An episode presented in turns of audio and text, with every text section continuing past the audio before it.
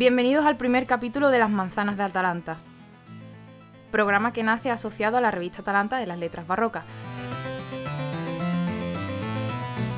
Yo soy Luisa y durante los próximos meses vamos a subir una serie de podcasts para acercarnos más a la época del barroco español. Y yo soy Pilar. Hablaremos sobre todo de literatura, pero también tocaremos otros ámbitos relacionados con la sociedad o la cultura de la época.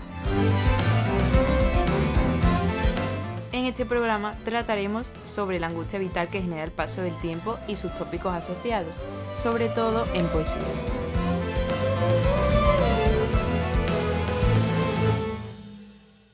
Para comenzar y ponernos en contexto, hablaremos un poco de historia. El siglo XVII será un punto de inflexión en el devenir del gran imperio español, aquel en el que se decía que nunca se ponía el sol. Las ideas racionalistas y el espíritu comercial burgués no se asentaron en la nación española y gran parte de la fortuna traída de América en el siglo anterior se fue derrochando en continuas guerras para defender los territorios conquistados o en inversiones a prestamistas extranjeros. A esto además se le suma que muchos nobles y burgueses marcharon a América en busca de fortuna. Aparte de estos factores económicos, las fuertes epidemias afectaron gravemente a la población española, ya que no existía forma alguna de controlarlas. En el terreno político, los reyes cederían su poder de gobierno a validos, que en muchos casos se preocupaban más por su bien personal que por el de la población. Por último, y no menos importante, se produjo la expulsión de los moriscos, gran desastre tanto cultural como económico, pues muchos de ellos eran grandes comerciantes. Además de todo esto, la sociedad española está influenciada por la institución que dejaría una huella imborrable en nuestra historia, la Inquisición, que atemorizaba, vigilaba y castigaba cualquier forma de herejía. En resumen, la corrupción política, las férreas creencias religiosas, las continuas guerras y una población ahogada por las epidemias e impuestos llevarían a España al colapso, quedando totalmente al margen del desarrollo que experimentaba el resto de Europa. Comenzaría así a atisbarse un sentimiento de pesimismo generalizado, también en nuestras letras. Por todas estas crisis y cambios se crea una nueva postura del hombre ante el mundo, una visión existencialista que lleva a la idea de que cada día que se levantan están más cerca de la muerte. Se enfrentan a su día a día con esa angustia vital. Entra también aquí la ambición general del país, con, por ejemplo, la expansión territorial y el aumento de poder, que se traslada también a la poesía con las abundantes enemistades literarias que conocemos, que lo único que querían era ganar el poder sobre el otro y la supremacía sobre el género, ya no solo lírico, sino también dramático y narrativo. Como motivos que reflejan esta angustia tenemos lo siguiente. Por ejemplo, el Homo Viator, que significa hombre viajero o peregrino, que está relacionado con la religión, que es el camino que debe recorrer el hombre a lo largo de su vida. ¿Que ¿Por qué está ligada a la religión? Pues porque en el siglo XVII la Iglesia era la única y máxima autoridad. Ponían la vida de los santos como los grandes modelos que las personas debían seguir para tener una vida de virtudes. El segundo motivo es la vita flumen, que es la vida fluye, se corresponde con la vida como un río. Es cierto que es un tópico que cuenta con una tradición anterior, por ejemplo Jorge Manrique dice en sus coplas que nuestras vidas son los ríos que van a parar a la mar, que es el morir. Hace una comparación entre el camino que sigue un río hasta llegar al mar con el de la vida hasta llegar a su fin. Hagas lo que hagas, tu vida va a tener un desenlace seguro, la muerte. Esto deriva en el poder igualitario de la muerte, que da igual si eres rico o pobre, todos vamos a acabar en la misma situación. Y por último tenemos la vida como un valle de lágrimas, los problemas que pasen en tu vida solo se arreglarán cuando entres en el cielo. De nuevo aquí la importancia de la religión, cómo controlaba la vida de las personas y su conciencia al tener ellos la constante preocupación de no poder pecar y de hacer las cosas bien para poder entrar en el cielo una vez muerto, que era la verdadera buena vida, sin sufrimientos ni problemas, una vida eterna.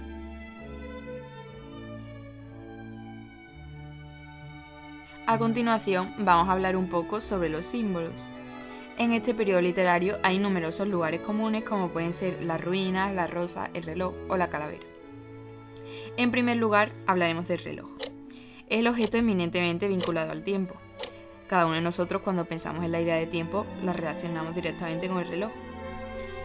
Este objeto nace en la Edad Media para que los agricultores pudieran tener constancia del momento del día en el que se encontraban. Sin embargo, en el siglo XVII, tras el Renacimiento, que ya pone al hombre en el centro del universo, los poetas barrocos empiezan a considerarlo un símbolo de angustia ante el destino inexpugnable, la muerte. Aparece en múltiples formas, como pueden ser el reloj de arena, el reloj de bolsillo o el reloj con luz. O incluso puede aparecer un reloj con alas, haciendo alusión a la fugacidad del tiempo. También aparece asociado a numerosos temas como pueden ser por ejemplo el amor. El segundo símbolo del que os queremos hablar es la rosa. Suele aparecer asociada a la idea de belleza o a las vanidades. La rosa pasa de ser un deleite para los sentidos por su olor y agradable apariencia a marchitarse y finalmente pudrirse, lo mismo que ocurre con la vida de los seres humanos. En tercer lugar tenemos las ruinas. Es un tópico que hace referencia a las consecuencias del paso del tiempo. Los hombres del barroco se plantean que si monumentos o edificaciones que en el pasado fueron tan imponentes han caído, ¿qué no hará el paso del tiempo con los simples mortales? Fernando Herrera, poeta sevillano, dedica un poema a las ruinas de Itálica. Otros símbolos que queremos mencionar son la calavera o esqueleto que aparece en numerosas representaciones artísticas, la vela porque se consume poco a poco como la vida del ser humano. Podemos citar los siguientes versos de Lope de Vega relacionados con este símbolo. Arder como la vela y consumirse, haciendo torres sobre la tierna arena.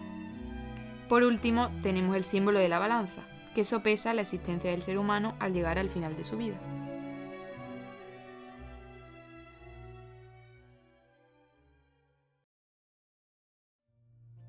Siguiendo esta línea existencialista, los barrocos pensaban que aspirar a algo en la vida era inútil, ya que ibas a acabar muriendo igualmente. Nacen de ahí motivos como el vanitas vanitati, que se pregunta para qué sirven las cosas terrenales si cuando muramos no vamos a poder utilizarlas. Tenemos también el carpe diem, que es el más conocido por todos, que nos dice que disfrutemos el momento, ya que la vida es breve.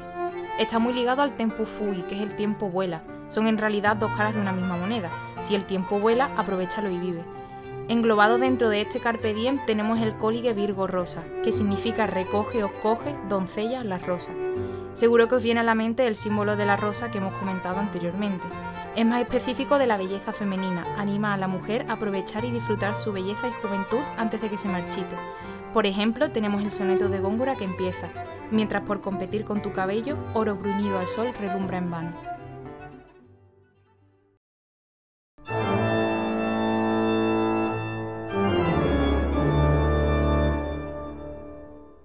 La muerte se constituirá como el leitmotiv o eje fundamental de los poemas relacionados con el tiempo. La idea de morir causa una terrible angustia a los hombres del barroco, aunque no llevaran una vida precisamente idílica. No quieren malgastar su tiempo en banalidades, pero por otro lado no saben bien cómo aprovecharlo, pues la situación del país no era la más favorable. Aquí está el punto de conflicto. El Renacimiento ya había puesto al hombre como al centro del universo, y se estaba experimentando un retorno al oscurantismo medieval, que sí aceptaba la vida como valle de lágrimas. Por tanto, esto les lleva a hacer hondas reflexiones y cuestionamientos sobre el verdadero papel del hombre en la existencia. Relacionados directamente con la muerte podemos destacar los siguientes tópicos. El ubisunt, que es un interrogante que se plantea el poeta sobre dónde fueron aquellos que han muerto, y también puede aparecer aplicado el tópico de las ruinas a los grandes imperios, el memento mori, que es uno de los tópicos más empleados en el barroco, y es un recuerdo constante hacia la muerte, con perspectiva para valorar la vida que se está llevando hasta el momento. Podemos considerarlo como el reverso oscuro del carpe diem, disfruta de la vida porque vas a morir. Hay multitud de representaciones artísticas con respecto a este tópico, y en la mayoría de ellas aparecerá el símbolo de la calavera o esqueleto. Además, podemos mencionar los siguientes versos de Quevedo. Ayer se fue, mañana no ha llegado. Hoy se está yendo sin parar un punto. Soy un fue y un será y un es cansado. En tercer lugar, queremos hablaros del poder igualatorio de la muerte.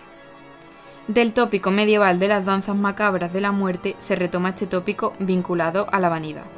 Da igual las riquezas o la belleza o el poder, puesto que todos tendremos el mismo fin. En conclusión, el pasado no interesa, el futuro tampoco, pero el presente también es vano y efímero. Francisco de Quevedo lo resume bien en los siguientes versos. Cualquier instante de la vida humana es nueva ejecución, con que me advierte cuán frágil es, cuán mísera, cuán vano.